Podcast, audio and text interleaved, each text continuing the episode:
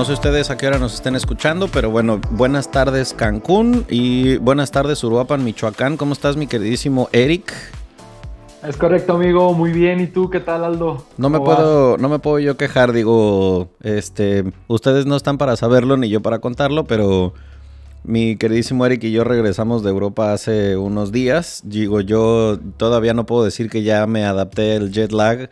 Estoy grabando a las 7 de la noche hora de Cancún y esta es la hora a la que me pega más cabrón el regreso a la realidad. Porque pues claro que en mi cuerpo son como las 3 de la mañana, una madre así. Y a su, güey. O sea, neta, a esta hora sí se vuelve feo la vuelta a la realidad. Pero nada, les cuento un poquito. Em, agradeciéndoles el favor de su atención en otro episodio más del Centésimo Mono Podcast.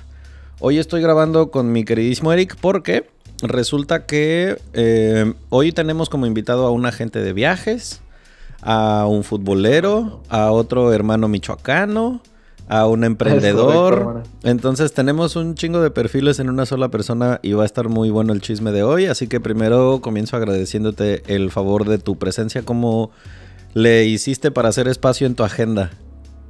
Nada, muchísimas gracias hermano por, por invitarme. Estoy contento y emocionado de estar acá en el podcast. Y de la agenda, pues tranquilo hermano, hay que hay que saber dar espacio para todo porque pura chamba tampoco es tan sana, ¿eh? Sí, hay que, hay que saberse administrar. Eh, cuéntale un poco a la raza. Eh, primero, ¿cuánto tiempo tiene que, comenzaste con la agencia? Les cuento antes de, pasar a ese apartado que Eric y yo nos conocimos hace unas semanas. Eh, les voy a hacer este storytell en un minuto y medio. Un día que estoy trabajando, porque si ustedes ya conocen el eh, centésimo mono podcast, saben que soy un enfermazo del fútbol. Y pues no soy el único en el mundo, ¿verdad? Y entonces estoy aquí. Somos un chingo. estoy hablando con otro. Y resulta, se los digo a ustedes por si es que tienes una idea de negocio, hay mucha gente que le gusta lo mismo que a ti, ¿ok? Y bueno, un día que estoy trabajando, me aparece una publicidad en Instagram que dice todo lo que tenía que decir decía, viaja a la semifinal de la Champions League, partido Real Madrid, ahí you had me. O sea, con eso ya yo estaba con el gancho así atorado. Dije, lo que cueste, me alepito, quiero ir a eso, ¿no? Entonces en chinga mandé un mensaje por Instagram. Ahora ya sé quién es el que me contestó, pero pues en ese momento no sabía. Me contesta Eric y ya me dice, no, pues así está el pedo y tal y tal y las fechas. Y bueno, le da un sazo de yo de cómo pago y a qué hora te deposito porque quiero ir, ¿no? Les explico a los que sean igual de FIFAs que yo. Imagínense ustedes que fuimos a el partido de la vuelta de la Champions League de semifinales en el Etihad en Manchester City, Manchester City Real Madrid. Y luego fuimos eh, un día antes al bueno, en ese momento es Giuseppe Meazza cuando juega el ah, Inter de local. Fuimos a ver el Inter contra el Milán, un derby de la Madonina en Milán de otro semifinal de la Champions League. Es una mamada que cuando vi esto dije, "No mames que yo puedo ir a los dos juegos", o sea, sí a todo. Y aparte, pues el viaje comenzó eh, volando Cancún-Manchester. Éramos un grupo de ocho personas. Llegamos a ver un partido del United. Si a usted le vale tres hectáreas de pistola el fútbol, todo lo que estoy diciéndole es irrelevante, pero pregúntele a alguien igual de FIFA que yo, ¿cuánto pagaría por ir a ver un partido de semifinales Inter Milán o, City Real Madrid? Y entenderán la emoción de por qué cuando yo vi esa promoción dije, no mames, por supuesto que quiero ir. Dicho lo, compadre, ajá. ¿Cuándo, perdón que te interrumpa, ¿cuándo íbamos a, o sea, cuándo va a volver a pasar de una semifinal de Champions League haya un Inter contra Milán. Creo que era la segunda vez en... En la historia de la Champions. Es que además, o sea, quiten ustedes el tema de que te pueda o no gustar el fútbol. Si has escuchado a quienes sí les guste hablar de un Real Madrid-Barcelona, que pues evidentemente es el partido más mediático en todo el mundo, se me ocurren dos o tres partidos más en el mundo que puedan tener más arrastre que ese y el derby de la Madonina es uno de ellos. O sea, un Inter Milan en Italia es una locura. La ciudad se para, el estadio es un hervidero del cual ya hablaremos. Pero, una locura. O sea, nos tocó ir a ver el último partido de Champions League de Karim Benzema, por ejemplo, y no lo sabíamos. Oye, es verdad. O sea, no, verdad. no, no, no hay mucha gente que pueda decir eso, güey. de, vimos el último juego de Benzema en Champions. Una, Champions, una puta verdad. leyenda. Este. O sea, pasaron muchas cosas en ese viaje. Pero pues yo a Eric lo conocí en el aeropuerto de Cancún, siendo el agente responsable del grupo de ocho personas, antes de agarrar un avión para irnos a Inglaterra. Y aquí estamos hoy. Y ahora eh, me encantaría, ahora sí, regresando a mi pregunta original, preguntarte cuánto tiempo hace que comenzaste con este proyecto de, de Connection MX. Mira, hermano, el proyecto como tal tiene mm, cinco años en Ajá. forma, cinco años, y la idea empezó hace aproximadamente 6, 7. Yo soy licenciado en turismo, Correcto. licenciado en Administración de Recursos Turísticos por mi alma mater, que es la Universidad de Guanajuato, Ajá. muy orgulloso de, de mi uni. Ajá. Y ahí empezó todo, te cuento un poquito. Este, yo trabajaba para un departamento de intercambio, siempre me latió esa onda internacional y ahí andaba con pues los franceses, alemanes, españoles, este, sudamericanos, gente de todo el mundo. Y Para conocer morras, para conocer morras, no te hagas. Sí, también, para conocer güeras. Para conocer viejas, sí, a huevo. Ajá. No, la, pero la verdad es que también tengo muy buenos amigos vatos, güey, y la neta me encantaba el ambiente. ok. Entonces, a mí lo que me daban para la uni, pues me alcanzaba para subsistir solamente. Entonces, yo trabajaba el fin de semana para, pues, para mis peditas, ¿no? Porque también me gustaba cotorrear mucho. Ajá. Entonces, güey, el primer semestre que estoy yo de- eh, con, el, con los grupos de intercambio como anfitrión, pues yo cotorreaba con ellos toda la semana, de lunes a viernes. Y el fin de semana, pues yo me quedaba a trabajar y ellos se iban de viaje. Ok. Y yo todo el semestre veía y decía, no mames, pues yo también me quiero ir de viaje, güey. Que a la Huasteca, que a Tolantongo, que a, a Vallarta, güey. Entonces yo decía, no mames, pues yo también lo quiero hacer, cabrón. Entonces ahí ya sabes que la necesidad, güey, Hace mover al mundo. Surge, nada mames, güey, increíblemente. Entonces, a partir de ahí, di- digo, el próximo semestre, con el próximo grupo que venga de eh, intercambio, yo me voy a ir de viaje los fines de semana con ellos. Ajá. Y empiezo a organizarles yo los viajes, güey. Ok. Entonces, ganaba una lanita, me iba gratis a los viajes y convivía con ellos, güey. Y así fue un poquito como empezó esta experiencia de, de agente de viajes.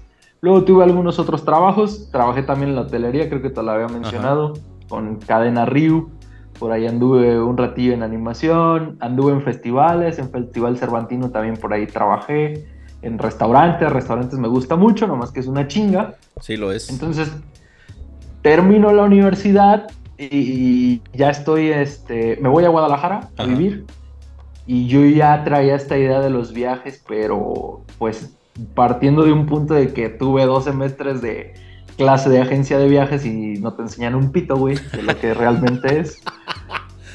es la verdad, es la verdad, güey.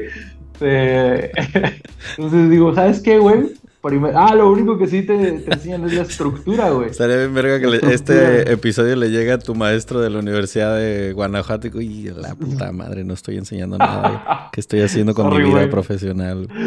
Ajá. Sorry, güey. De hecho, hay un TikTok, güey, de, de un vato que parodia, que parodia a los estudiantes de turismo. Ajá. Que llega una morra bien preocupada y dice: No mames, cabrón. Pinche maestra, güey. Me hizo cotizar un vuelo a Cancún con hotel todo incluido. Tres días, dos noches. Con tres mil baros. Dice. ¡A la verga!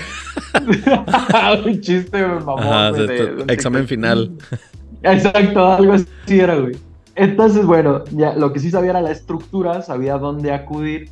Entonces, cuando yo me voy a vivir a Guadalajara, voy a pedir trabajo a una operadora de viajes Ajá. que es una mayorista, Ok. eh, para los que no sabían de, de este rubro, es una mayorista de viajes que ya tiene todos los paquetes armados, tiene los convenios con los hoteles Ajá. y estas, estas mayoristas le venden a las agencias de viaje Ok. este, con, un, con un porcentaje de venta obviamente para muy muy pequeño, pero lo que venden ellos es volumen Claro. y le dan un porcentaje para ganar a la agencia. Ajá. Entonces, ahí yo estuve un año, mm, sí, como un año.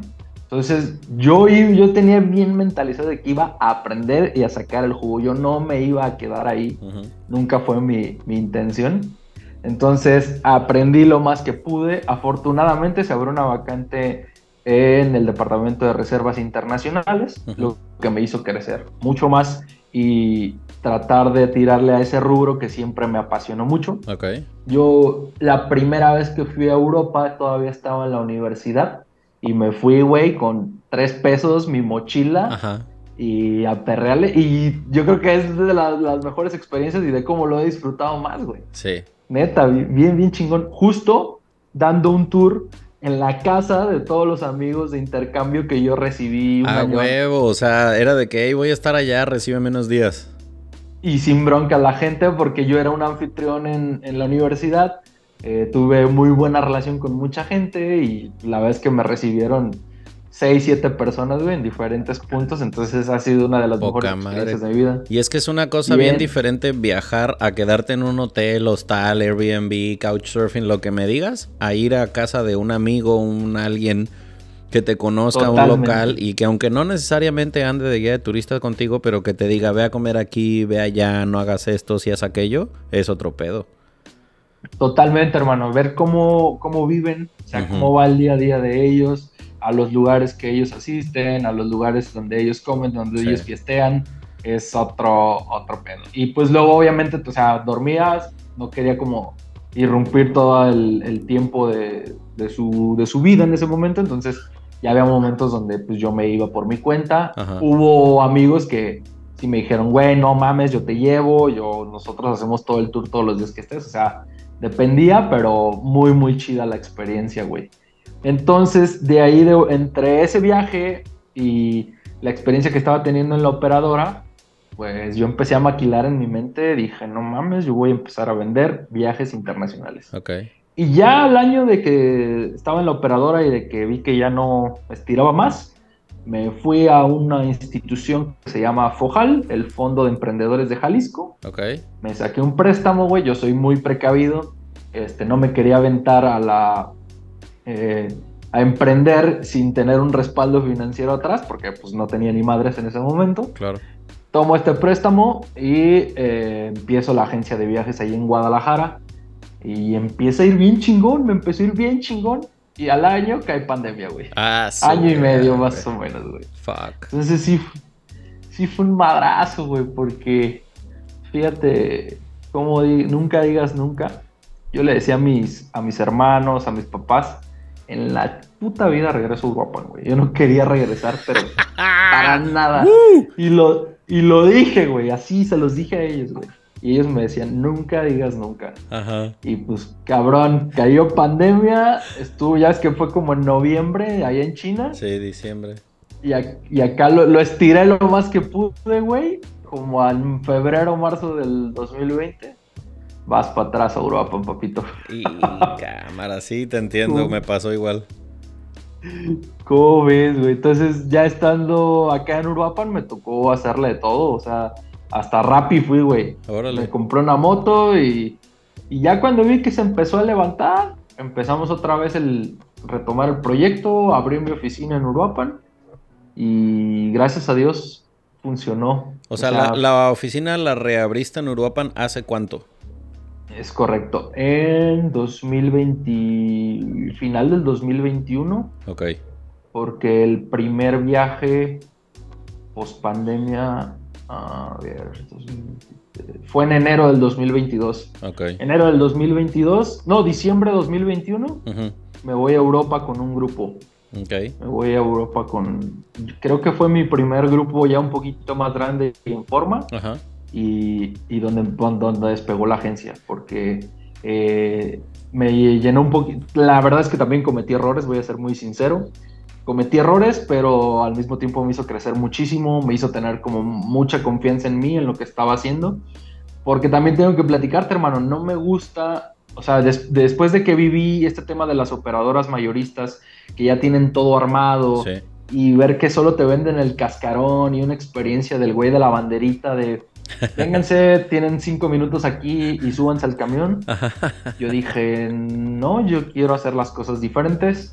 Vamos a hacer una experiencia entre medio mochilera y, y también guiado, pero pues en realidad yo no, brindo una, explicación histórica de los, de los lugares, sino le doy chance al cliente de que de alguna forma también ellos puedan ver cosas que a lo mejor no están en el itinerario y no forzarlos a que tengan que ir en un itinerario eh, donde tengan que subirse un camioncito y si no, pues te dejan.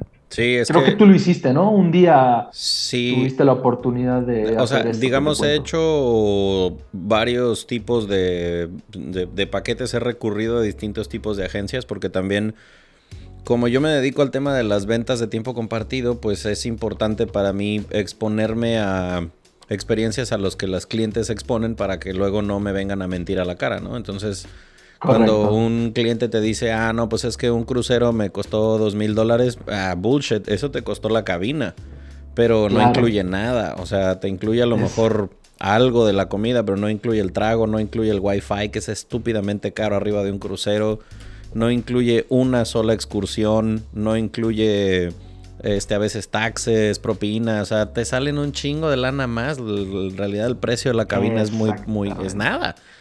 Pero también he estado en uno de estos tours en los que, como dices, va un este, guía con una mochila, con el logo de la agencia, con una banderita color amarillo, que trae unos audífonos que te presta. Y ay, cabrón, o sea, era muy buen guía el que nos llevó al... Fuimos a la costa este con mis papás a un viaje ahí alrededor de, en Estados Unidos. Pero no mames, o sea, levántate a las seis y media de la mañana para estar en el camión a las ocho, porque hay que estar en el museo a las nueve, ah. Y a las doce y media salte porque se sube el camión y nos vamos a otro. Todo el día en chinga, así con el itinerario. No tienes un espacio más que para comer y para las, hasta las paradas al baño están programadas. Entonces, no es que no me guste ese tipo de viaje, pero a mí, por ejemplo, si un día me siento cansado y ese día no me quiero levantar temprano, no lo quiero hacer y no lo voy a hacer. Claro. Y pues a lo mejor puedes conectarte con el grupo por la tarde, tal vez. Es la opción que yo también a veces quiero como hacerle entender a mi, a mi cliente. Y también te vendo el otro, ¿eh? O sea, también te vendo el cascarón, pero no lo estoy promocionando como tal. O en otros, en algunos destinos, ya, pero me gusta hacer el deal directo. Yo busco proveedores directos con los cuales yo pueda hacer un tour a mi gusto, como, como yo lo veo más conveniente. Quitando la, el relleno, güey, quitando estas actividades, o por ejemplo, donde te, te llevan a un lugar que aparentemente es turístico, pero es para que compres toda la mierda del lugar, güey, donde te hacen dar un pinche Me circuito. Caga, güey. Hay un, les platico, eh, en el término del argot vendedor eh, turístico acá donde yo trabajo, eso se llama oficiar. Este, que es que, haz de cuenta, me viene a la cabeza un, eh, una excursión, vamos a llamarle, en Emiratos Árabes. Que haz de cuenta, tú estás en Dubai en el hotel de tu elección compras una excursión que para que te lleven a las dunas, ¿no? Al desierto y al paseo en camello y la chingada, que por cierto vale mucho la pena, está muy padre la experiencia. El pedo es que de camino para allá, el tour va a parar en un lugar a que te muestren un museo de las carpetas y de los tapetes este, persas y no sé qué mamada el museo es una pendejada, son dos cuartos, lo que, pero al final te sientan en una sala donde sale un arenoso a presumirte que este tapete se hizo tal día y este y, la técnica de esto y todos nos volteamos a ver entre nosotros como qué vergas está diciendo este güey. O sea, este güey? Sí, ya me quiero ir al desierto, ¿sabes? Y pues, o sea, si cae uno, pues ya cayó uno que no estaban esperando, pero sí, como dices, muchas de estas agencias pues hacen deals con joyerías, con tiempos compartidos, con este cosas de los delfines, tiendas de souvenirs. Pues es normal, si eres turista todo el mundo quiere tu lana. El pedo es que a veces terminas en una tienda o en una experiencia que pues tú no querías. Exactamente, y estás pues pagando por ese tiempo también, güey. Entonces es lo que quiero, trato de evitar. No se puede siempre, al 100%. Lo ideal sería que no, ¿verdad? Pero trato de evitarlo y por eso trato de hacer deals directos para eh, decirle, ¿sabes qué, güey? Quiero un itinerario así. Que, lo, que sean tantos días y este día quiero esta actividad y este día quiero esta y tal y tal y tal y tal. Y ahora que quiero regresar a la parte del, creo que en los primeros minutos que decía yo, si tú estás escuchando esto y no sé, a ti te gusta un chingo el anime, hay mucha gente a la que le gusta. Si a ti te gusta... Eh, no sé, la música clásica, no mames, hay cualquier cantidad de gente a la que nos gusta ese pedo. Pero aquí resulta que a ti un día se te ocurre que siendo agente de viajes, lo puedo mezclar con deporte, que es una pasión que tú tienes. ¿Cómo, cuándo cayó ese 20 o cómo pasó eso? Mira, eh, también un poquito ya entrando en el, tema de la pasión. Yo tengo un equipo de fútbol aquí en, Uruapan todos los domingos soy el presidente con otro amigo, entonces este, he hecho muchas amistades de fútbol y justo a raíz de estas amistades eh, conocí por ahí a, un par de, pues ahora son amigos del fútbol, Ajá. que un día me dicen, oye, güey, queremos, queremos ir a Europa, pero aparte de, del tour que, que tú manejas, queremos ir a ver un partido del Real Madrid del Santiago Bernabéu. Y si se pueden ver más partidos de Europa, adelante. Y yo dije, va, pues, va, va, está bien. Era un grupo de puros amigos. Y le digo, oye, pero pues la neta, para que coste, pues mínimo hay que ser unos 5, 5, 6 y, y nos vamos, lo organizamos, le digo, lo hacemos de amigos, sin broncas. Dice, va. Y empiezan ellos, a, entre los mismos amigos del fútbol, a decirle a más gente. Y logramos juntar un grupo de siete personas, entre ellos un primo mío que invité y que es amigo también de, de ellos. Y esa primera experiencia fue, digamos, ya, ya de venta, pero donde vi que podía conseguir tickets, conseguí. O sea, obviamente, parece muy sencillo, Aldo, pero la verdad es que hay mucho tiempo detrás de esto. No, claro. Entre hacer el, de verdad, encontrar los proveedores, prueba y error, porque hay varios, y son revendedores, o sea, no siendo yo soy muy sincero, muy abierto con, este tema, no son boletos directos de los clubes, es imposible casi casi conseguirlos. en Europa, el, no sé, el 50% de los clubes, eh, o bueno, por ejemplo, por poner la Premier League que me encanta y que siempre para mí es parada obligada, yo creo que el 80% de los clubes están abonados y llenos los estadios siempre. Entonces, conseguir un, ticket directamente con el club es imposible. Entonces, encontré la manera de eh, tener estos proveedores y armé eh, un circuito de cuatro partidos durante 15 días. Fue una chinga, güey. Porque aparte de los partidos, allá sí hicimos un itinerario de vamos a ver esto y esto y esto y esto y esto y esto. ¿Fueron cuatro partidos de la Premier? No, fue un partido de dos de Champions y dos de Liga. Ok. Vimos uno de Liga del París, vimos uno de Liga del City, vimos Champions de el, el Real Madrid contra Shakhtar. Fue la temporada pasada, fue el año pasado. Y vimos, no es cierto, fue el París fue Champions, fue París contra Benfica. Y el otro de liga de quién fue? Fue el City. Pero digamos, estos cuatro, o sea, de compas, hiciste el grupo, lo organizaste y todo el rollo. Y ahí fue donde dijiste, oh, ok, aquí hay carnita. Claro, porque aparte ya estaba post pandemia, no, yo no veía tanta competencia en el, perdón, prepandemia no veía tanta competencia en el segmento europeo en lo que yo estaba haciendo. Y hacerlo un poco más personalizado.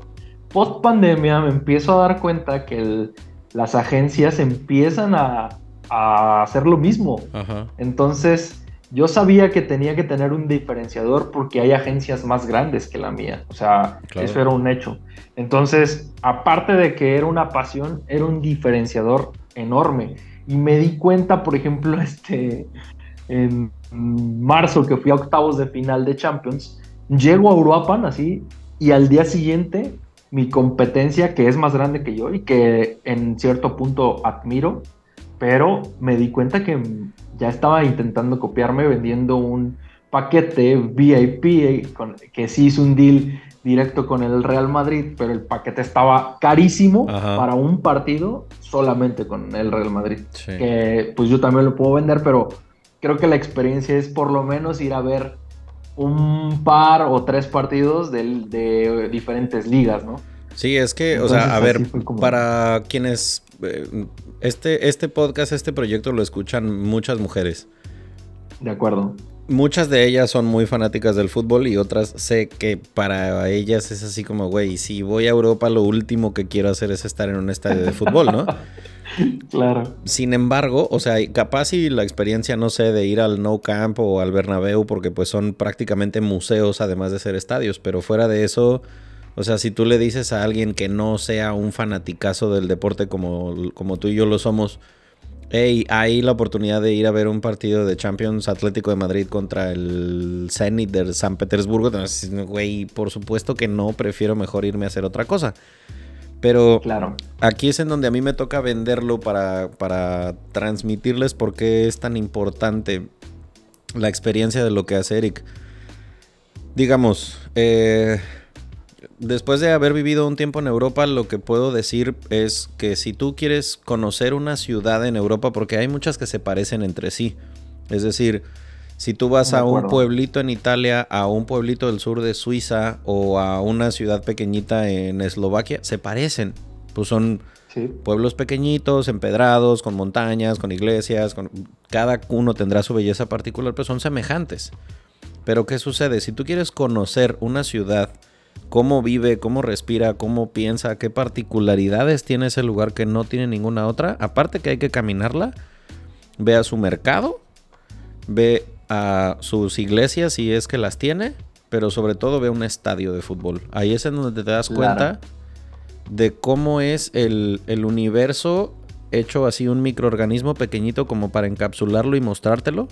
Porque me, robo la palabra un par de minutos para contarles cuál fue nuestra experiencia estando ahora en, este viaje. Nosotros hicimos eh, partido 1 Manchester United contra el Wolverhampton en Manchester. Estuvimos ahí un par de días y de ahí nos fuimos a Italia. Llegamos a Milán, vimos eh, el Inter contra el Milan y luego volvimos a Manchester a ver el Manchester City contra el Madrid. Tú dirías, bueno, pues son partidos de Champions, son países de primer mundo, es la misma chingadera. No tiene nada que ver la experiencia, pero nada. De, por ejemplo, el estadio de Manchester contra el del Milán. Ejemplo. Al día de hoy he estado en estadios en Argentina, en México, en Estados Unidos, en España, en Italia, en varios países. Nunca en mi vida había sentido un ambiente tan intenso y hostil como el de Milán. O sea, llegamos tres horas antes al estadio, nos fuimos del lado de la curva sud en donde está toda la gente del Milan, pero el Inter era local. Entonces el 80% del estadio iba de negro con azul y nosotros estábamos del lado de los visitantes, a pesar de que son de la misma ciudad. Estábamos del lado de los que habían perdido el partido de ida, que tenían que ganarlo a huevo y además iban en minoría, o sea, un estadio rodeado de negro y azul, ¿no? De negro y azul. La gente, no mames, o sea, la, tensión, la agresividad del tifoso italiano, eh, sobre todo de, de estos dos, el odio que hay entre ellos. Y sobre todo este como rechazo a cualquier cosa que sea extranjera. O sea, nosotros éramos seis los que entramos al estadio y todos estábamos cagados de miedo pero no mames. De que, güey, no mames, neta, no quiero que me escuchen hablar español para que no me vayan a madrear y piensen que soy del otro equipo. O sea, era, una cosa, una, un estrés bien cabrón de que, güey, quiero pasar desapercibido, pero también quiero ver el juego, ¿no? Claro, ¿no te pasó que estabas en los pasillos y de repente pasaba un güey y te, o sea, de aquí te, Ajá. La chingada, o sea es, como, lo que pasa es que, bueno, em, no sé si alguna vez lo conté ya en un episodio antes, pero mi maestría en Derecho Deportivo Internacional, la tesis de la maestría la hicimos precisamente en prevención de violencia en espectáculos deportivos. Entonces estudiamos mucho cómo funciona el fenómeno social del juliganismo, de los skinheads en Alemania, de los tifosos, las barras bravas, en todo el mundo hay violencia en los estadios. En Italia el tema es que hay mucha herida racial de que, por ejemplo, el norte y el sur están totalmente peleados porque arriba son los güeros ricos y abajo son los nacos pobres, ¿no? Este, abajo hay mucha comunidad negra, en el norte eso está mal visto, hay muchos insultos raciales, en total. el punto es que el italiano eh, neonazi, racista, lo que sería un white privilege en Estados Unidos, pues evidentemente no le gusta el que vaya un extranjero y mucho menos si va a ir a apoyar al equipo rival. Y nosotros, extranjeros todos, que mi papá de italiano, y entrar al estadio y con los tifosos cantando y la madre, y sientes esas miradas como de, ¿tú qué chingados haces aquí, no? Pero al mismo tiempo... también... Virga, o sea, escuchar, escuchar a, la, a, la, barra, escuchar, o sea, ver cómo se forman como ejército, cabrón. O sea, una hora antes de entrar al estadio, están formados con tambores cantando, pero de verdad tengo un video incluso en el que llegaron a gritonearme que dejara de grabarlos porque muchos de ellos son delincuentes perseguidos. Claro. De que, güey, ¿qué, qué pedo, ¿no? Y al mismo tiempo, ya estando adentro del estadio, la demencia de no poder creer que estoy aquí, o sea, estoy viendo un Inter Milán, eh, algo que he visto muchas veces en la tele y escuchar el himno de la Champions allá adentro, o sea... Ah, fue increíble. Quitando el tema de la afición que evidentemente se me nota en el tono de voz, es que son experiencias únicas que te en dos en, en unas 3, 4 horas que estás en el estadio identificas realmente cómo vive esa ciudad, cómo es la idiosincrasia, cómo la gente su nivel cultural y whatever y lo que quieras económicamente se va al carajo porque ahí sale la idiosincrasia de, de veras adentro de un estadio en el que las pasiones se van para el cielo. Porque en Inglaterra la cosa fue absoluta y totalmente diferente. Diferente. Ahí es donde yo quiero parar un poquito y hacer un poquito la comparativa. El fin de los dos clubes locales era eh, eliminar cualquier tipo de apoyo al visitante. Claro. En los dos, ¿estás de acuerdo? En casi cualquier estadio, sí. Ajá, de acuerdo, pero en este, en este caso, porque yo he ido a partidos eh, de Liga X en Manchester City y no hay ningún problema. Puedes llegar con la playera visitante y no pasa nada. Ok. Pero era como, eran como partidos puntualmente donde querían que el apoyo fuera total porque este, estás jugando pasar a la final de la Champions League. Entonces, estaba muy polarizado el tema de que o vi- o vienes con el visitante, vas a apoyar al visitante y solamente en esa pequeña zona delimitada, o vienes con el local y vas a apoyar al local. Lo que les pasó de que no pudieron, eh, los que algunos de nuestros clientes del viaje iban a apoyar al Real Madrid, iban a ver al Real Madrid. Sí, Creo que tú uno de ellos. Yo el Entonces, más. Recuerdas que llega el mensaje del proveedor por la mañana de no lleven la playera porque Verga. no los van a dejar pasar. Fue feo. Y llegamos al estadio y era cierto. Entonces, la medida, tanto en Italia como en Inglaterra, era la misma. Sin embargo, el comportamiento era, pero abismal. Totalmente Mente otro. diferente. Total, güey. O sea, de verdad vi, como tú dices, vivimos el miedo, güey, Sí. de estar en, en medio, en la mitad de una masa enardecida contra cualquier cosa que fuera diferente a su forma de pensar o a lo que ellos estaban apoyando. Sí, o sea, a ver, para que la gente tenga en perspectiva lo que, esto- lo que estamos diciendo, eh, incluso tuvimos que entrar separados por el miedo a que por alguna pendejada no pudiéramos entrar o así. Nos dividimos y cada quien entró por su puerta separados. Y ya estando adentro, los ingenuos de nosotros es como, ah, perfecto, tengo un boleto, fila 16 a 140, pobre pendejo, o sea, nadie respeta asientos de nada, la raza se te queda viendo como, ¿qué estás contando sillas, imbécil? Siéntate donde sea, porque en Italia les chupa un huevo el el lugar, el El asiento y nada, o sea, ya estás adentro, te sientas donde va y ya está, al menos en las cabeceras norte y sur, supongo que en las gradas es otra cosa, ¿no? Pero nosotros sí, que estábamos en las cabeceras fue como, yo me fui a la esquina más esquina que pude, lejos de la barra para no estar en riesgo en mi vida. Y allá me encontré a otros dos del grupo y nos sentamos juntos todos cagados de miedo, así viéndonos unos con otros como de no mames, güey, ¿qué pedo con esta hostilidad? Y nos dimos cuenta que había varios turistas también alrededor de nosotros. Yo tenía un gringo atrás que iba, no es cierto, era canadiense, que iba con su novia italiana. Su novia apasionada gritó los noventa y tantos minutos que duró el partido, gritó, cantó, saltó, lloró, todo lo que quieras. En el medio tiempo que yo me puse a platicar con su novio, la vieja de repente así como me pregunta, ajá, sí, pero tú a quién le vas? Y yo, pues al Milán. Y me dice, ¿en serio? Y yo, verga, que sí. Y yo, güey, cállate el hocico, por favor, no quiero que nadie te vaya a escuchar alrededor. Yo traía una chamarra, un rompevientos, completamente negra. No traía nada rojo en absoluto, güey. Eh, ni negro, ni nada. O sea, yo iba de negro total. El, el, gorro de mi chamarra tenía una línea azul, como mi camiseta ahorita, azul rey cuando te digo una línea, es una línea así minúscula en la parte de adentro de la capucha. Bueno, la vieja no me empezó a cagar el palo que. ¿Y esto azul qué pedo? ¿Tú seguro eres del Inter? Y yo, cállate el hocico. Güey, no, no sabes el miedo que sentí y las ganas de pescarla así del cuello y de cállate a la vieja. porque yo no puedo creer, güey. O sea, neta, el ojo clínico para buscar cosas azules para joder al rival, ¿no? O sea, nunca antes, nunca vi algo semejante, nunca había sentido esa vibra en un estadio y al mismo tiempo nunca me había aturdido ni me había enchinado el cuero un estadio cantando como ese. Cuando gana el Inter y empieza a cantar el estadio entero, ese rugido que no te dejaba escuchar, wow. Se simbraba el suelo, se movían las gradas así con los brincos de la gente. Es una mamada lo que viví. Porque para mí era un sueño algún día ir a ver un partido de esos. O sea, siendo fan del Madrid como lo soy, para mí era, güey, algún día quiero ver un Boca River, algún día quiero ver un Milan Inter y ya puedo tachar ese de la lista. Porque no es lo mismo la pasión en otros lados que, lo que vivimos ahí. Pero, o sea, esas experiencias que... tú vendes, pues eso no viene en el boleto de avión.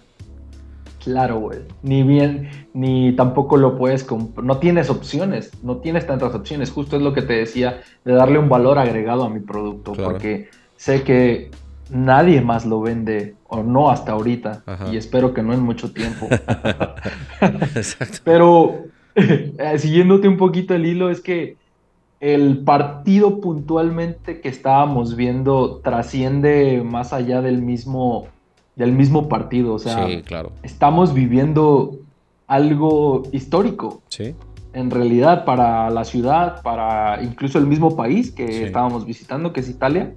O sea, la verdad es que va más allá de ir a ver solamente un partido de fútbol. Estás viendo cómo dos eh, grupos de personas con diferente gusto o ideología que viven y comparten la misma, el mismo espacio territorial, güey, ese día se odian, pero a muerte, o sea, a un nivel de que se podrían matar, güey. Sí, sí, exacto. Eso está bien cabrón, bien cabrón. ¿Te supiste la de la de Lalo? Ahorita que contaste lo de tu chamarra de la línea Sí, claro, pero por favor, platica, o sea, platica de su recurso bajo que tuvo que usar para salvar su vida. Es que otro de nuestros compañeros de viaje, un cliente, eh, él se perdió, como todos entramos en, la misma, digamos, zona, pero diferentes gradas, diferentes puertas. Entonces, este amigo buscó su lugar específico, así que lo que nos platicaba Aldo, y buscas, y él se queda y se mete a su lugar, pero estaba justo en el centro de la barra brava o de la. Eh, ¿qué, son ultras? Son los ultras, sí, sí. Los ultras del Milán. Entonces todos empiezan a voltear a ver y él que hizo empezó a copiar las porras y estaba cantando durante medio tiempo. Entonces dice que cuando lo estaban empezando a, voltear a ver, como diciendo, no, pues tú no, tú no eres de aquí, que recordó que tenía un tatuaje en su pierna, donde tiene una línea así rojo en su, en su pierna y que se arremangó el pantalón, ¿no? Hasta la rodilla. Para que vieran su tatuaje rojo, güey, que él iba con el Milán. Es, es, equivalente a lo que hacen algunos animales que se tiran a muertos al suelo para que no los ataquen. ¿Cómo hago para salvar mi vida? El tatuaje, a huevo, es rojo como el Milán. Y justo al, al medio tiempo, yo estaba solo, yo hice lo mismo que tú, Solo que me moví a la esquina, a la esquina contraria. Exacto. Tú estabas de, te moviste hacia la izquierda yo me moví a la esquina de la derecha. Justo. Y en el medio tiempo fui por una cerveza y le mandé un mensaje, ¿qué onda Lalo? ¿Dónde estás? Creo que ustedes también, pero me dijeron que estaban juntos. Sí. Y me dice, güey, aquí en medio, le digo, vente a la puerta acá, acá está bien a gusto, hay lugares, no está tan violento el tema. y se vino y ya fue cuando me platicó y me dijo, no mames, güey. Y sentí que me iban a matar estos cabrones. Es que sí está cabrón porque, a ver, quiero aportar a lo mejor un, par de cosas aquí al, público escucha que a lo mejor y si te gusta el fútbol en ocasiones o si te gusta ver el mundial y tal, pero para mucha gente es difícil comprender, como a mí, por ejemplo, es de, güey, ¿por qué vas hasta allá y te gastas tu dinero en ver partidos de fútbol si los puedes ver en la tele o los puedes ver... Pues obviamente es como decir, güey, ¿por qué ves a tu artista en YouTube y pagarías dinero por ir a verlo en vivo si es lo mismo? Pues no, claro que no es lo mismo. En mi caso, eh, cuando estábamos estudiando todo este pedo del, fenómeno social que es el fútbol, o sea, como decías hace ratito, me encantó la postura de, es que esto trasciende al deporte, ¿no? Los, los equipos en Europa y en muchas partes del mundo representan emblemas de las ciudades, así como pasa no, con, no solo con el fútbol, o sea, por ejemplo, hay gente que no tiene idea de que hay una ciudad que se llama Green Bay, pero me suena a equipo de fútbol americano. Y en realidad es una ciudad chiquitita, chiquitita, chiquitita, en donde lo más importante de, la ciudad son los Packers. Con el fútbol pasa igual. O sea, yo después de que ustedes se regresaron me fui a Alemania porque también, aparte del Madrid, soy fan del Dortmund. Y Dortmund es una ciudad pequeñita, industrial, modernona, muchos estudiantes, pero no es una ciudad para nada turística a la que la gente pague miles de dólares por ir. Pero el Borussia Dortmund, el equipo, es el emblema, el sello, la ciudad entera es amarilla. O sea, es, una locura lo que genera el deporte como identidad social de un lugar. El tema es que les cuento, por ejemplo, un par de cositas que a mí me han pasado.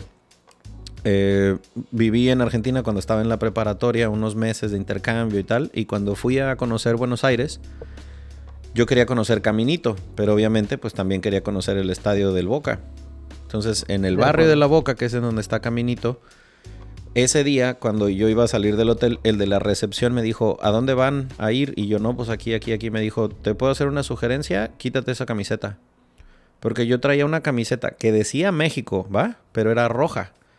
Y me dijo, te van a cagar a palos, te van a escupir, te van a insultar si tú vas con algo rojo al estadio del Boca, corres peligro de que te hagan alguna pendejada. Entonces quítatela y ponte algo o amarillo, azul o blanco o neutral, pero no rojo, porque a cualquier cosa que huela Independiente o a River Plate no la vas a pasar bien en el caminito. Y yo, ay, cabrón. O sea, para que el de la recepción me lo dijera, me la tomé en serio. Ya, pero también iba con mi escepticismo de, ay, no mames. No, ya estando en el barrio de la Boca, sí dije, wow, qué buen pedo que alguien me lo advirtió. Bueno. Tenías 17 años, Aldo. Sí, güey, tenía 17, pensaba que el mundo era como yo lo pensaba y no mames, o sea, hay muchas cosas que yo no sabía de la vida. Luego, en otra ocasión, eh, para la Copa América de 2019, me fui con un amigo a Brasil para ver partidos. Vimos una semifinal en Porto Alegre. Eh, jugó Perú contra Chile, nos tocó ver ahí. Lo importante es que cuando íbamos de camino hacia Brasil, em, me puse a investigar un poquito sobre los estadios y tal, y recordé que yo había investigado cosas sobre Brasil cuando hice la tesis, y me regresé a mis apuntes, y justamente habíamos investigado cosas sobre Porto Alegre. Les cuento, en, en, Porto Alegre está el gremio y está el Inter. Son los dos equipos de la ciudad, como pasa en Milán, Inter y, y Milán como pasa en Guadalajara, Chivas y Atlas, como pasa en Monterrey, Rayados Tigres. Ahí son esos dos. El gremio es azul, el Inter es rojo. La ciudad está dividida en dos. Acá está el estadio del Inter, acá está el estadio del gremio. Llegan al grado en esa ciudad en Brasil que, por ejemplo, del lado del gremio donde el equipo es azul, no se venden coches rojos. No. No puede ser. Del lado del Inter no se venden coches azules.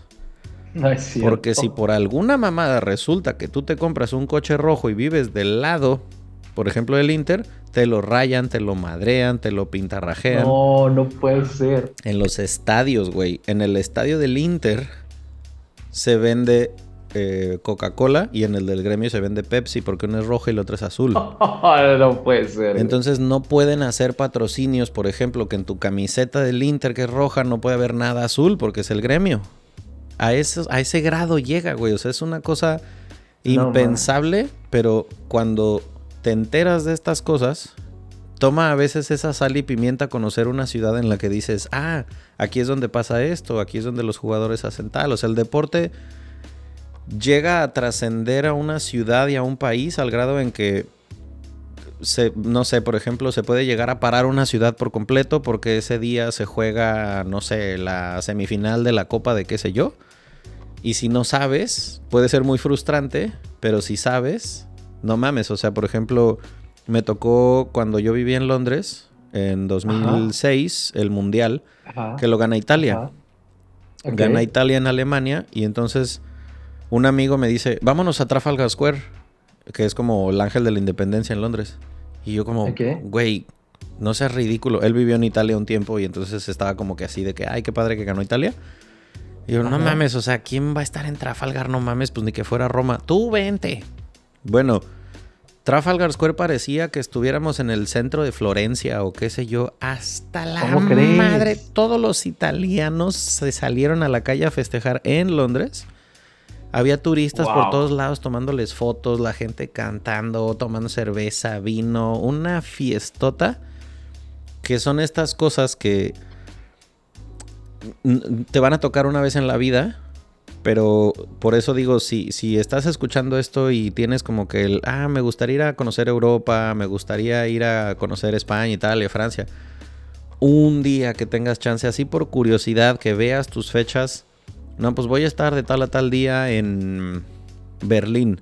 Por pura curiosidad, métete a ver si no hay un partido del equipo local para que vayas al estadio y pruebes la comida del estadio, veas cómo la gente se apasiona, pruebes la cerveza local. No mames, es que es, un universo bien diferente estar adentro de un estadio en otro país. Tienes toda la experiencia completa, hermano. Lo mencionaste ahorita, o sea, desde la chela que te venden, el hot dog que venden ahí, o la hamburguesa, o la comida típica, por ejemplo, también aquí en México, ahora que Chivas se modernizó, yo que soy seguidor de Chivas, la neta a mí sí me mueve un poquito que hayan retirado la comida tradicional del Jalisco, por ejemplo. Claro. Entonces, a ese, eh, poniendo ese sencillo ejemplo, podemos trasladarlo a cualquier ciudad del mundo, que el fútbol de verdad sí te da una experiencia distinta cuando lo vives en el estadio. Y otro ejemplo también así bien básico, ¿no te pasó a ti? O yo creo que nos pasa a muchos este, amantes del fútbol que desde niños, yo, yo empecé a ser bueno en geografía, güey. por los equipos de fútbol, güey. Tengo amigos que se saben las banderas de 80 países gracias a que jugamos FIFA.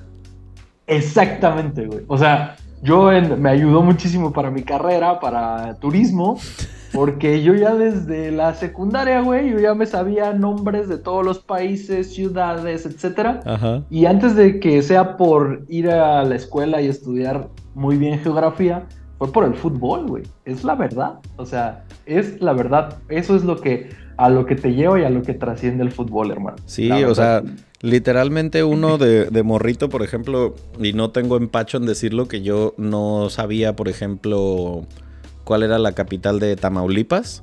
Pero si tú me preguntabas, este, no sé, em, en qué país estaba Mainz, sin pedos te sabía decir.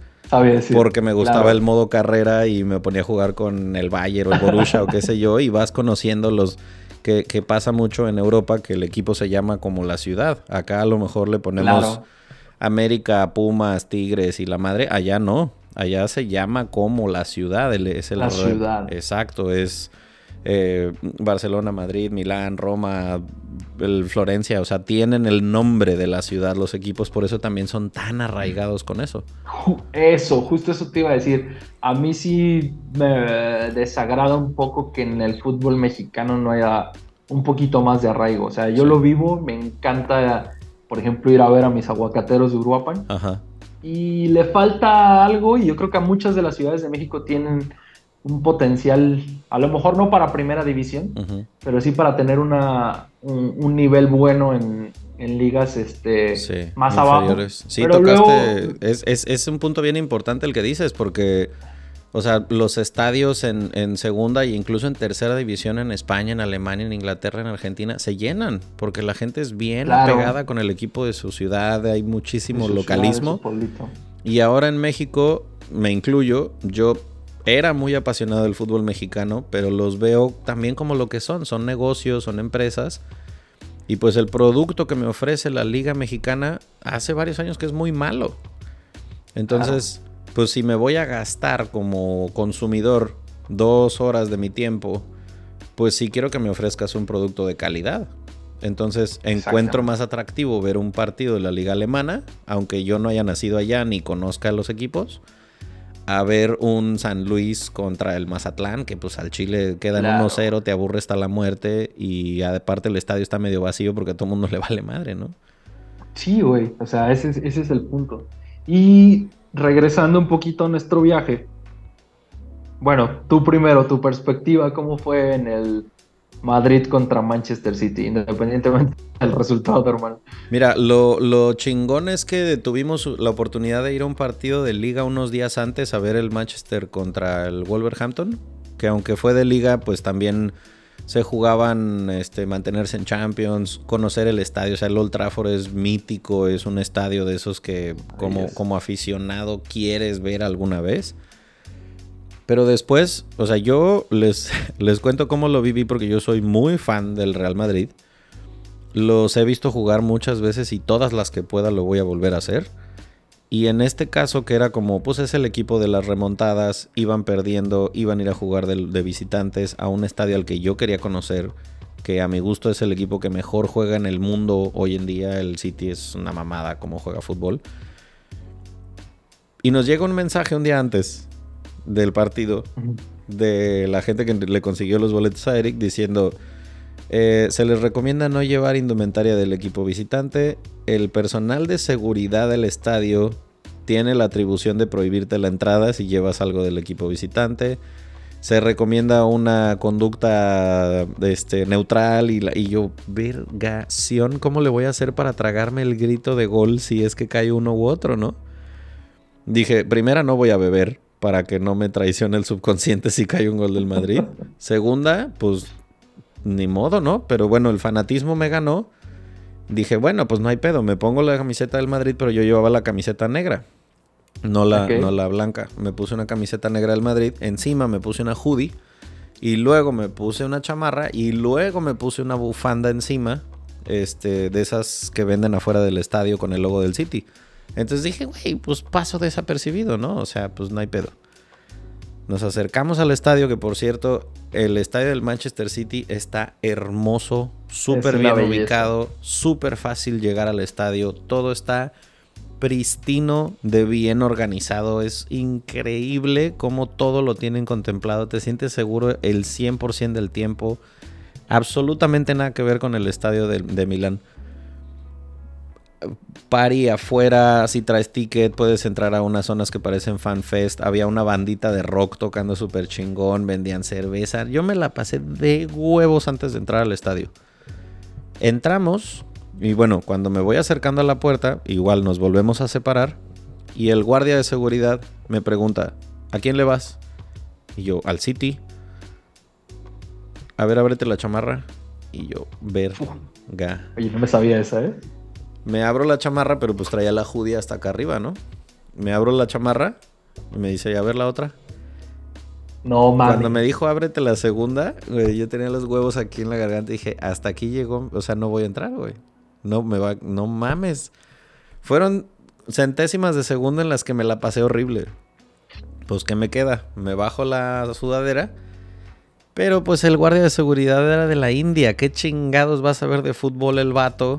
El güey sabe de cricket y sabe de no matar vacas y de curry, pero no sabe de fútbol. Y yo con una camiseta negra con letras color limón, pues el güey no vio el logo del Madrid y me dice, ah, no, sí, bien, pásale. Y yo... No, güey. No es cierto, güey. a los metros estaban otros policías y un güey se me quedó viendo bien de clavo y, yo cuando me pasé, o sea, subiéndome la chamarra y todo, el güey, mañosamente el vato me habló en español. Como para verificar si es que yo era. Para pescar. Claro, porque pues el güey de haber pensado que yo era este fan del, del, Madrid y por mi cara de no pala de haber dicho este güey es latino, déjale hablar en español, ¿no? Sí, güey. Y entonces me, me, me habla en español y yo volteo y le contesto en inglés y me quedo así como, excuse me. Y el vato me dice, este, ¿todo bien? Y yo, sí, todo bien. Y le hago así con la bufanda del City. Y ya el güey así como que dijo, bueno, ya, total. Entonces me pasé yo cagado de que dije, güey, estuve bien cerquita de que no me dejaran entrar al estadio. Y con ese cucu de todo el mundo me está viendo. Entonces allá adentro me encontré a Sergio y me encontré... No me acuerdo quién más estaba conmigo. No, güey, o sea, yo eh, no, no podía tranquilizarme. O sea, estaba así como de, güey, ¿dónde me escondo para que me dejen de ver porque me sentía observado? Y sí, cuando nos pasamos los lugarzazos, no mames, o sea, me tocó la fila 4 en el tiro de esquina. En el primer tiempo yo tenía al portero del Madrid a 20, 25 metros de donde yo estaba. Toda la acción de los primeros goles pasó enfrentito de mí. O sea, una, no mames, yo cuando entré al estadio fue esas ocasiones en las que lo he dicho antes, porque me gusta mucho viajar. Si quieren ir a mi TikTok, ahí hay algunos resúmenes de contenido de mis viajes o en Instagram. Fue ese momento cuando estábamos adentro del estadio del City, cuando iba bajando las gradas hacia mi lugar, que dije, no sé cómo le hizo el yo del pasado para traerme hasta aquí, pero qué chingón que aquí estoy. Porque era así el, el lugar en el que más ganas tenía de estar, en un partido de vuelta, ver al Madrid, la Champions, todo, así el conjunto entero de que, güey, no puedo creer todo lo chido que me está pasando un día detrás del otro, porque un día antes, 24 horas antes, estábamos en Milán con miedo de perder la vida en las gradas de los tifosos. O sea, es este rush de emociones para arriba y para abajo que, repito, para alguien que no es aficionado al fútbol es muy difícil comprenderlo pero sé que si me está escuchando alguien que medio entiende la pasión por el deporte, ese, ese nudo en la garganta que se hace cuando escuchas el himno de la Champions, porque lo has escuchado desde niño en la tele, jugando en el FIFA, y de repente decir, no mames, me, o sea, me lo pagué, cabrón, estoy aquí, o sea, es, esa incredulidad no, no vale dinero, pues. Claro. Fíjate que a mí, eh, como parte de mi trabajo, a veces me cuesta digerirlo en el momento. Me tardo bastante, güey. O sea, creo que también por la responsabilidad que tengo con ustedes, o sea, con los clientes. Cuando voy con el grupo y vamos a platicar la, lo que nos pasó en Milán, no tengo ningún problema. Este, tengo una foto pues, de huevos de eso, güey. No te la he enseñado. Es, es, una anécdota muy, muy cagada también. Pero bueno, eh, antes de, de contarles eso, yo tardo en digerirlo, güey, porque sí traigo emociones, pero también traigo mucha responsabilidad y que de verdad si, si algo no sale bien, o sea, por eso estoy yo ahí, porque es, es, un tour personalizado y si algo no sale bien, que puede pasar también, o sea, también no me cierro a que todo sea perfecto, ¿verdad? Pero si algo no sale bien, yo cargo con una culpa porque no estás pagando tres pesos, güey. Entonces, que tus lugares estén así de chingones, es porque tú pagaste por esos lugares bien chingones, güey que el ambiente del Inter contra Milán haya estado bien chingón es porque el partido costó en base a lo que iba a ser la experiencia de, ese partido. Y dicho esto, no sé, ahorita vas a contar desde tu perspectiva, güey. Desde la media estaba cagado, güey, cagado. Tú me viste, güey. Yo te vi, yo los vi a todos, güey. Y, no quería decirles porque algo dentro de mí sabía que todo iba a, estar, y todo iba a salir bien, güey. Pero me empecé a dudar cuando se nos... Bueno, va al contexto general. Em, desde la mañana, el proveedor de tickets, que es el mismo para todos los partidos, yo tengo un mismo proveedor de tickets. Por favor, este story time, ah, o sea, para lo que estés haciendo y escucha este story time, porque no mames, qué buena anécdota. es buenísima, güey. Todo es el mismo proveedor de tickets. Ya habíamos ido, yo ya había hecho viajes a, otros estadios con ellos. Eh, en este mismo viaje ya habíamos ido a Manchester United contra Wolverhampton, contra Wolves. Este, y ya estábamos en el, en el estadio para ver el Inter contra el Milan. Desde la, yo desde dos días antes ya estaba chingando por correo, mándame los boletos, por favor, porque para el Manchester contra Wolves me llegaron dos días antes, a gusto, se los mandé, no hubo ningún problema. Un día, no me llegan, un día antes, escribiendo correos, ya mándame los boletos, güey, el partido es mañana, quiero estar tranquilo, por favor. Me contestan, tus boletos van a estar a tiempo, tranquilo, no sé qué. Ok, se llega el día del partido y no me han llegado los boletos. Ajá. 9 de la mañana, cabrón, mándame los boletos, por favor, ya es el día del partido vamos a llegar muy temprano al estadio, quiero estar relajado, darle sus boletos a mis clientes, por favor mándamelos. Eric, no te preocupes, tus boletos van a estar a tiempo. 3 de la tarde, cabrón, mándame los pinches boletos, ya estamos por irnos al estadio, no me has mandado nada. Eric, tranquilo, tus boletos. El mismo güey, así bien, bien relajado, güey, tus, tus boletos van a estar.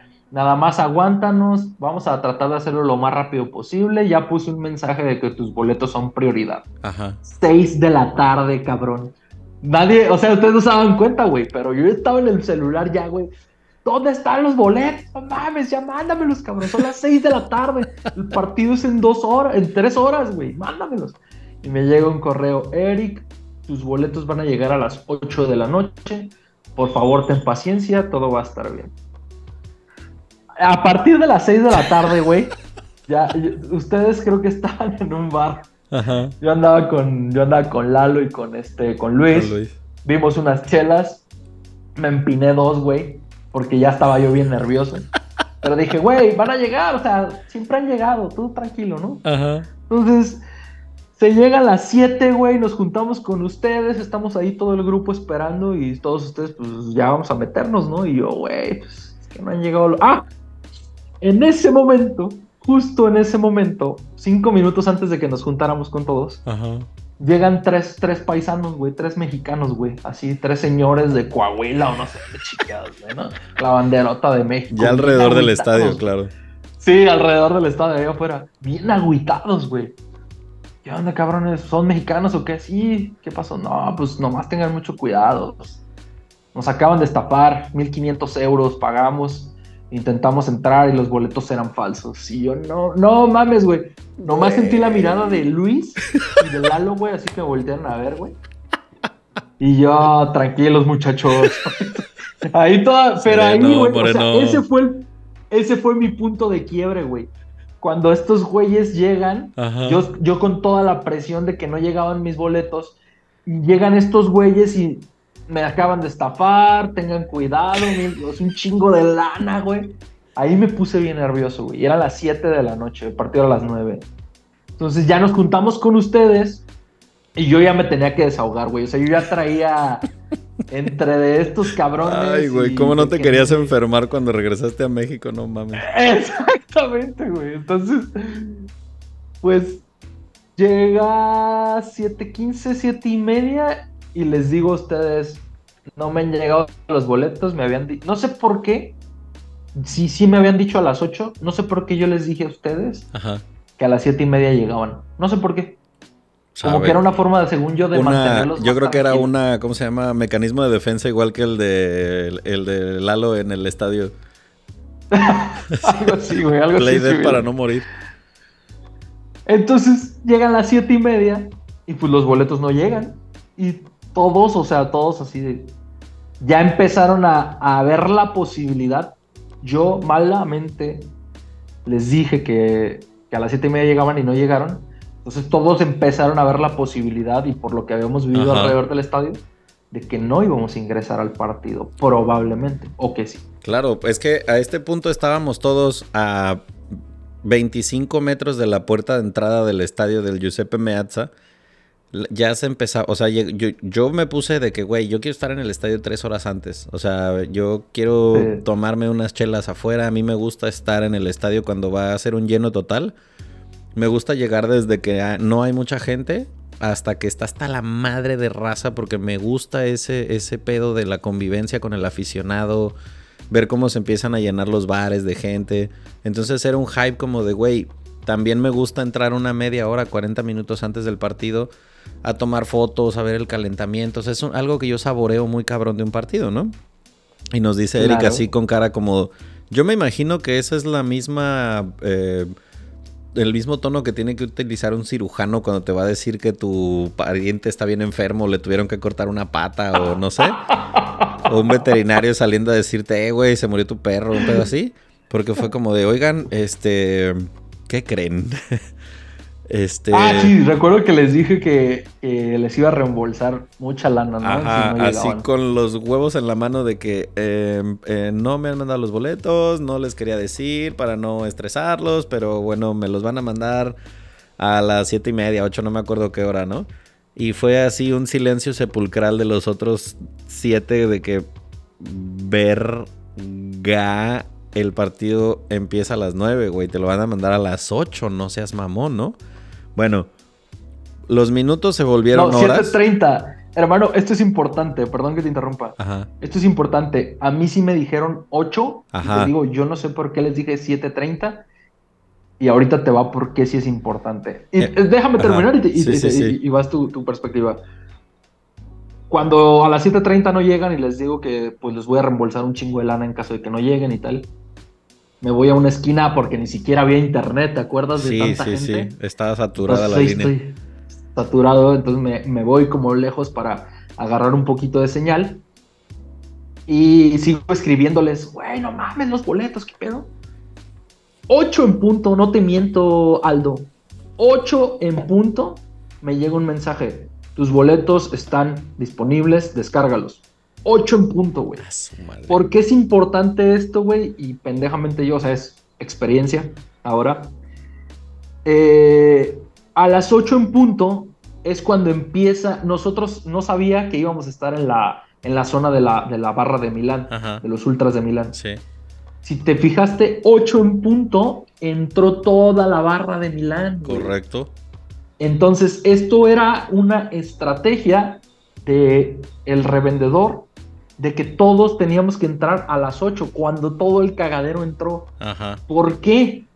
porque los boletos son de abonados del estadio. Correcto. Entonces, si eres abonado del estadio, no puedes, eh, en teoría, vender tu o, donar tu boleto tan fácilmente. Sí.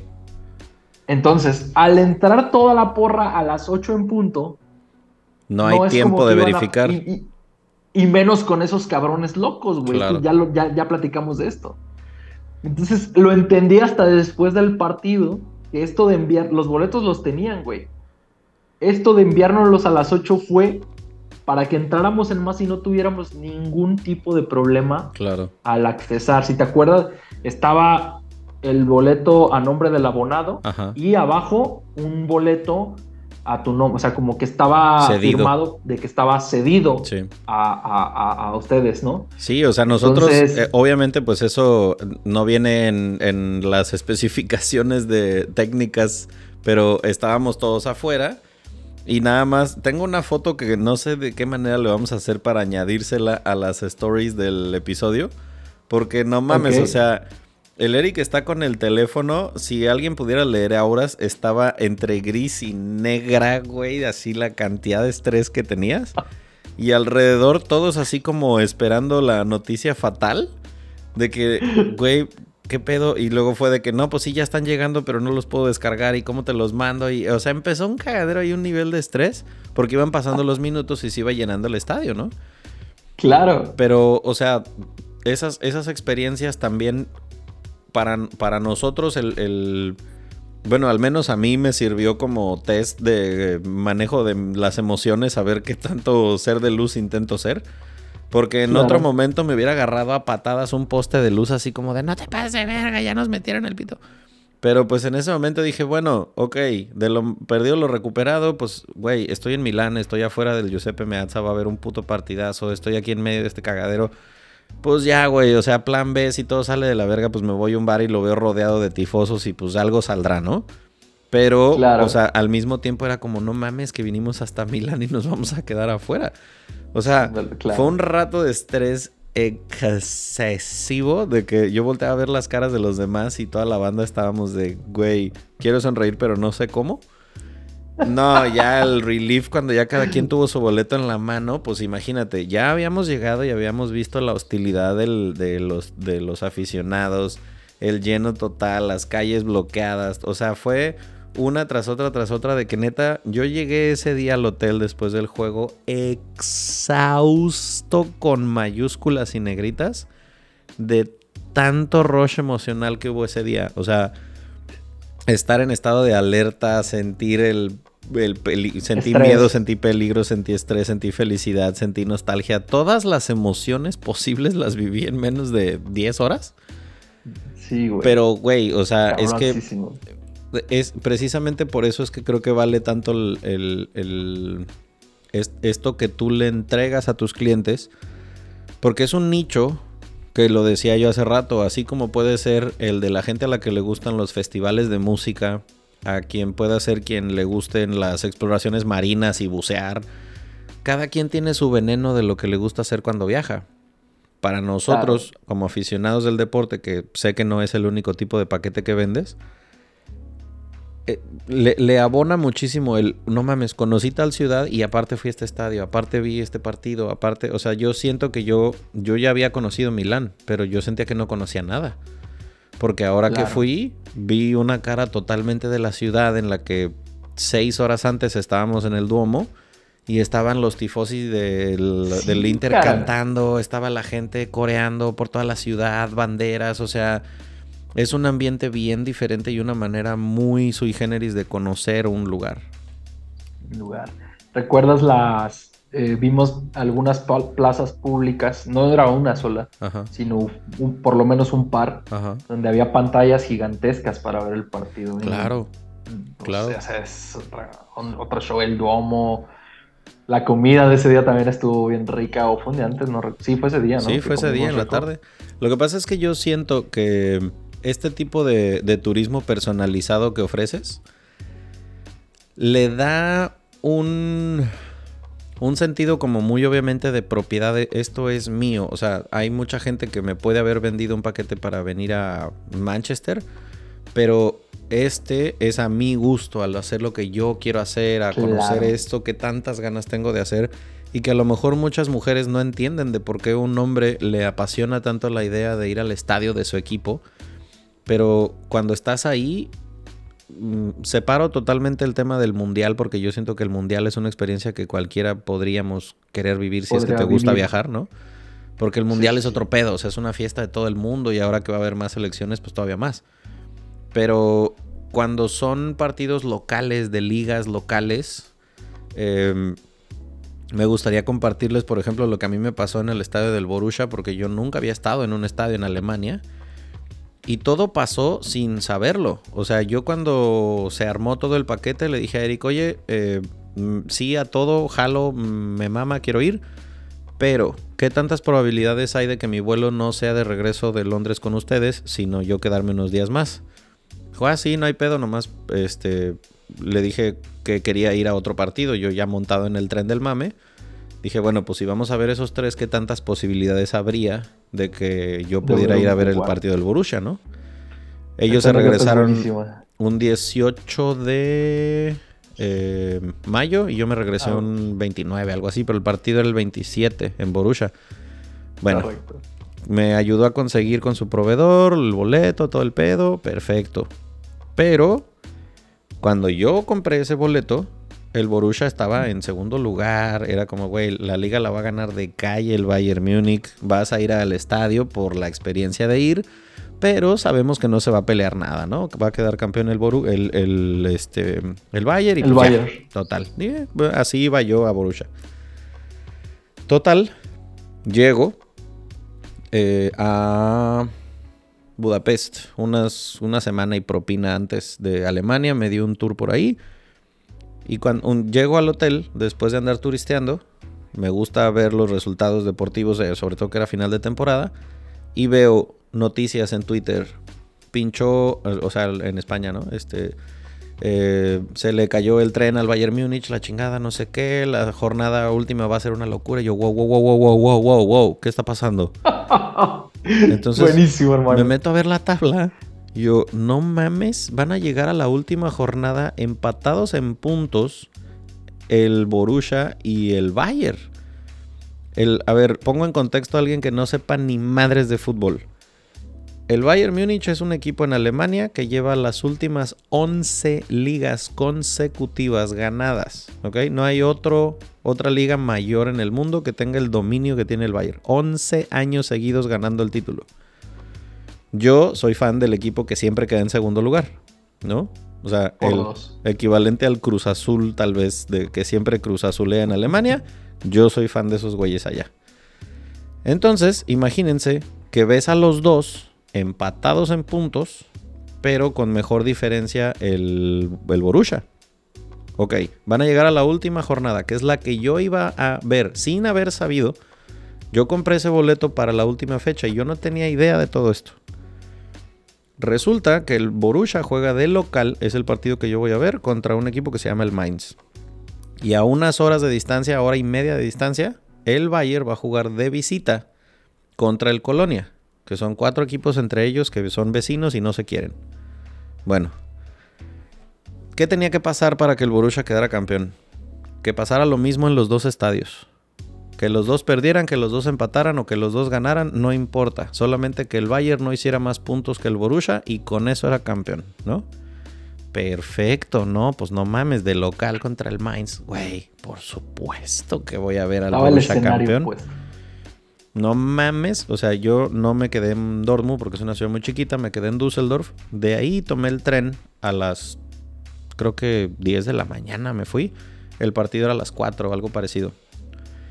Desde el tren, que es como una hora y propina para llegar de Düsseldorf a Dortmund, en cada parada del tren se subía más y más y más gente con camisetas amarillas, cantando, con música, con cervezas. En cada estación que iba parando el tren, mares, ríos de gente con camisetas amarillas, porque era una euforia de no mames, le vamos a ganar al Bayern desde hace 10 años que no pasa esto, ¿no?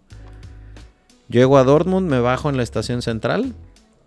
No mames, no tengo cómo describir la euforia de la afición. Los policías traían camisetas del Borussia, para que me entiendas. No mames, qué cabrón. Atascada la estación central, la plaza. No, una locura los taxistas con camisetas, güey. Yo no había visto una cosa parecida.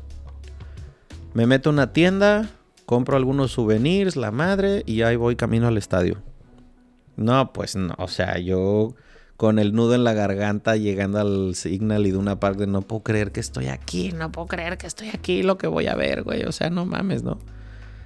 Se sentía esa euforia, eran miles y miles y miles y miles de personas alrededor, pero un ambiente chido, no, nunca sentí hostilidad, nunca sentí mal pedo con el rival, nada. Y a pesar de que había fans del Mainz. Me metí al estadio yo creo que una hora y feria antes del juego. Entré y pues a empezar a documentar, ¿no? Porque pues quería hacer videos para compartir y bueno, estoy empezando a crecer el canal de TikTok. en la comida, una cheve, la gente súper buen pedo. Dije, bueno, ok, creo que ya me siento emocionalmente listo para meterme al estadio porque era un lugar que yo quería ver desde niño. Para ver la cancha. Sí, claro, güey. Y aparte pues era de día, brillaba el pasto precioso. Bajo las escaleras y así como niño chiquito de, güey, wow, estoy aquí, no seas mamón. Wow. Paso el filtro y pues mi lugar era en la fila 2. Yo estaba atrás del portero. Yo estaba así a ras de cancha, veía perfecto todo el pedo. Pero dije, güey, con la emoción del partido no me voy a poder sentar, güey. Y no quiero estarle estorbando a la gente de atrás, porque en Alemania la raza es muy respetuosa del lugar que compró. Hay nada que ver con Milán, güey. El lugar que compraste es al que te vas a ir a sentar. Sí, claro. Entonces dije, no, güey, me voy a ir un pasillo porque este partido yo no lo voy a poder ver sentado. O sea, iba a estar al borde del drama, ¿no? Total, encontré un lugar en donde sentarme del que se veía chido y no le estorbaba yo a nadie si me levantaba. 10 minutos antes de que empiece el juego, todo el estadio, completamente todo el estadio de amarillo, empiezan a cantar la misma canción que cantan en Liverpool, de You Never Walk Alone. Wow. Un mar amarillo con todas las bufandas arriba, el estadio resonando, así las bocinas. Güey, si no lloras es que no tienes alma cuando escuchas 70 mil personas al mismo tiempo cantando. Total, Sale el equipo, empieza el juego, perro minuto 15, ya van perdiendo 1-0. Increíble, hermoso. Minuto 25 van perdiendo 2-0, güey. Todo ese bullicio que yo había escuchado 15 minutos antes, podías escuchar si se cayó un vaso en el estadio, del silencio que había de no mames, no te puedo creer lo que está pasando. Fue un drama cabrón porque Anotaron... El penal, güey. Ah, le marcan un penal al Borussia y lo caga el imbécil de Haller. Que también estuvo bien dramático eso. Cae después en el segundo tiempo el 2-1 y el estadio se vuelve loco. Pero en el medio tiempo, había, iba ganando el Bayern. Entonces imagínate que la gente sabe que el Bayern va ganando, pero 1-0. Y acabamos 2-1. Entonces, pues ahorita está perdido todo, pero hay esperanza, ¿no? Queda medio tiempo y la madre. Empieza el segundo tiempo, van 2-1. No es cierto, el 2-1 cayó en, el, en principios del segundo tiempo. Y de repente, el estadio, el, el, sonido del estadio anuncia gol del Colonia. Van 1-1 en Colonia. Güey, cuando dicen, obviamente no entiendo alemán, pero la gente empieza a aventar cerveza y la chingada y yo volteo con un güey de qué pedo y me dice, gol del, del Colonia. yo, no mames. Entonces van 1-1 en aquel estadio. Todo lo que necesita el puto Borussia Dortmund, me cago en la puta que los parió, es un gol. Necesitan un gol, cabrón, para que queden 2-2. Iba minuto 75. Bueno, drama total, güey, todo lo que tú quieras. Minuto 96. Anota gol el Borussia. 2-2 lo que necesitaban para ser campeones. Yo brinco como un resorte, pegué el grito de mi vida. 45 centésimas después, volteo y veo que nadie está festejando y yo me cago en todo lo que se mueve, ¿por qué nadie festeja? Y el güey de al lado me dice, va ganando el Bayern 2-1. Chingaste a tu madre, güey. O sea, festeja el gol el Borussia. Medio minuto después el árbitro pita el final del partido. No, güey. No mames. O sea, pitó el árbitro y yo volteaba a ver para todos lados como es, mamada, ¿no? O sea, es mamada lo que acabo de ver, güey. A un gol de ser campeones después de 10 años. A un gol en cualquiera de los En donde quieras, güey. El chingado Bayern Múnich anotó al minuto, creo que 85, 88. Una mamada parecida cayó el 2-1. Una tristeza que era en la ciudad, porque te digo, la ciudad gira en torno al equipo. Esto es lo que digo, les, cuento esta crónica porque al momento de salir del estadio, caras largas, gente llorando, gente súper seria, nadie hablaba, no había risas, no había música, no, o sea, no mames, una verdadera locura el sentir el dolor de alguien con quien en tu perra vida vas a volver a convivir, que no hablan el mismo idioma y que lo entiendes porque eres fan del mismo escudo. Es una cosa muy difícil de comprender y de explicar. Pues obviamente el metro, el, tren de regreso a Düsseldorf se me hizo eterno porque toda la gente que íbamos en el tren con cara de muerto, güey, nadie quería hablar, todo el mundo en su teléfono. Pero aún a pesar de que viví, o sea, lo, puede sonar culero lo que estoy contando, pero es que no mames, está bien chido que lo viví, que estuve ahí, que conocí el estadio, que vi a mi equipo jugando en vivo después de. Tengo 38 años y a esta edad me tocó. O sea, fueron a lo mejor 20 años de ser fan del Borussia, imaginándome cómo iba a ser ese día que yo estuviera en el estadio. Y, el, el compartírselos es una, que la gente conozca el resultado de hacerte un viaje a tu medida, a tu gusto, a, ver esas cosas que tú quieres hacer. No ir a ver la chingada Mona Lisa solamente porque tu prima fue y se tomó una foto. O no subirte a la Torre Eiffel solo porque tu tía dice que está bonita. No, eso vale madres, güey. Ir a un lugar a conocer cosas que tú quieres ver. Si a ti te gusta el arte, ve al museo. Si no te interesa el arte, ¿para qué chingados haces fila en el Louvre? No te va a hacer más ignorante ni te va a hacer más culto.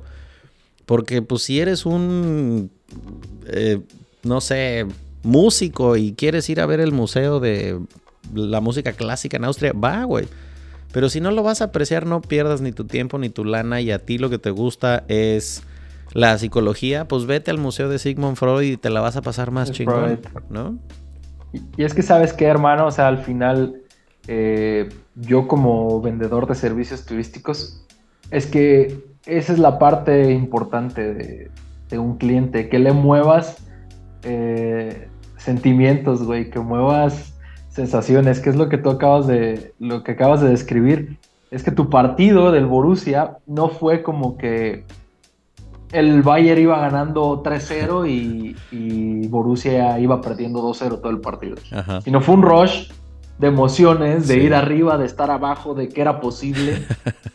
y, terminaste, o sea, no, ¿sabes? No fue algo aplastante, güey. Fue un, se puede, güey. ¿Estamos dentro? Sí, güey. No estamos dentro. ¿sí? Neta, no fue algo eso de, ver apenas hace un par de días, estamos grabando esto un martes, el, hace dos, sí, dos días, el domingo, que fue la última jornada de la Liga Española.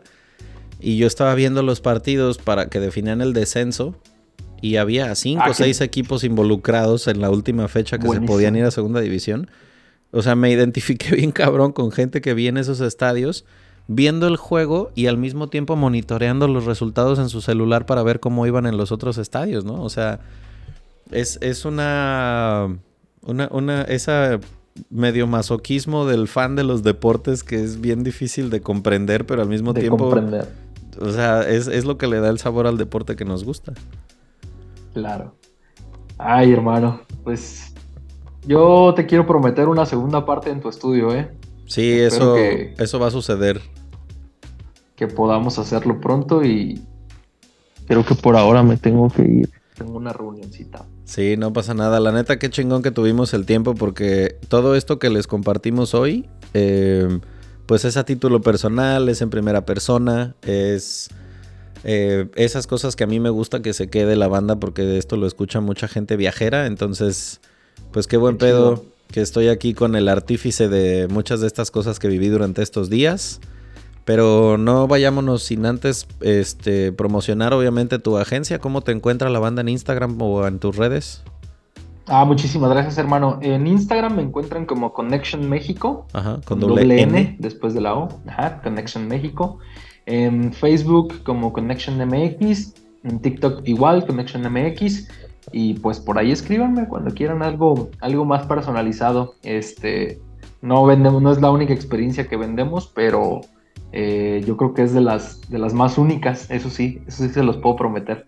de las, de las experiencias más únicas y por eso también tanto interés de platicar contigo, hermano, porque tú ya lo viviste, eh, de hecho compartimos el viaje juntos, es que yo me vuelvo un viajero más también. Exacto. además... Era mi roomie el Eric, además, era mi roomie durante la semana que estuvimos sí, futboleando. fuimos roomies. Ajá.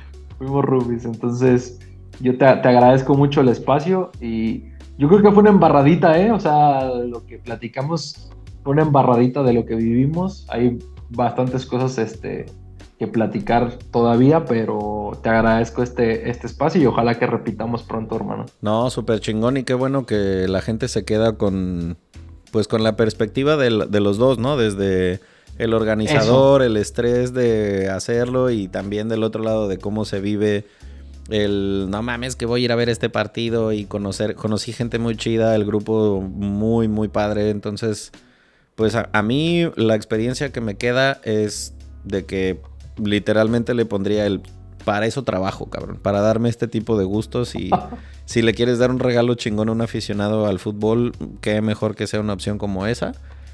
Eh, les agradezco el favor de su atención, que se lo compartan a la persona más FIFA que conozcan en su familia o entre sus amistades, porque sé que les va a gustar el relato. Y también que sirva como motivación si es que tú trabajas haciendo cualquier cosa en la vida y te has sentido últimamente como que te falta motivación. Planéate un viaje para ir al Super Bowl, al abierto de whatever, a la Fórmula 1, al deporte que te guste. Y hay agencias como la de Eric preferentemente que sea con Connection México para que te lo consigan y te vayas a ver a Checo Pérez a Azerbaiyán o a China o al Gran Premio de Japón o qué chingado sé yo. Y me permito para cerrar el episodio recomendarles si es que les gustó todo lo que escucharon aquí. Una, un documental que pueden encontrar, si mal no recuerdo, en YouTube. Si no, ya les tocará a ustedes ver en dónde lo encuentran, pero estoy casi seguro que ahí. Se llama Capitales del Fútbol para que entiendan un poquito la mente de nosotros. Esto es un reportaje que hizo ESPN con eh, reporteros de talla mundial yendo a, por ejemplo, a Buenos Aires a filmar cómo es el antes, el durante y el después de un derby local. Hay episodios en Madrid, en Milán, en Ciudad de México, en Bogotá, en Buenos Aires. Está chingoncísimo ese documental. Y un libro de Alberto Lati, si a ustedes les gustan los deportes, saben de quién hablo. Es un corresponsal deportivo que trabaja en Televisa, ahora en Fox. Un cabrón súper letrado, súper inteligente, habla un chingo de idiomas. Y tiene un libro que se llama Crónicas de Balón. A mí me encantó su libro. Cuenta cuál ha sido su experiencia viviendo, cubriendo Juegos Olímpicos en Grecia, en China, mundiales. Eh, es una locura todo lo que te comparte. Esas dos cosas. ¿Cómo se llama este hermano? Perdón. Crónicas de Balón. Crónicas de Balón. De Alberto Lati. Ok. Es un librazazo. Esos, esas dos cosas se, las, se las dejo a quien quiera alguna vez combinar las dos cosas, viaje y deportes a mí me, motivó y me sirvió mucho ver ambas cosas. Así que hasta aquí lo vamos a dejar. Un abrazo hasta Uruapan, Michoacán. Gracias, hermanito. Muchas gracias por el tiempo. Y pues nada, ustedes que nos escucharon, compártanlo. Nos vemos en el episodio que sigue. Y si tienen alguien eh, a quien quieran que entrevistemos, siempre está abierto el micrófono del centésimo mono. Un abrazo, mi querido Obed.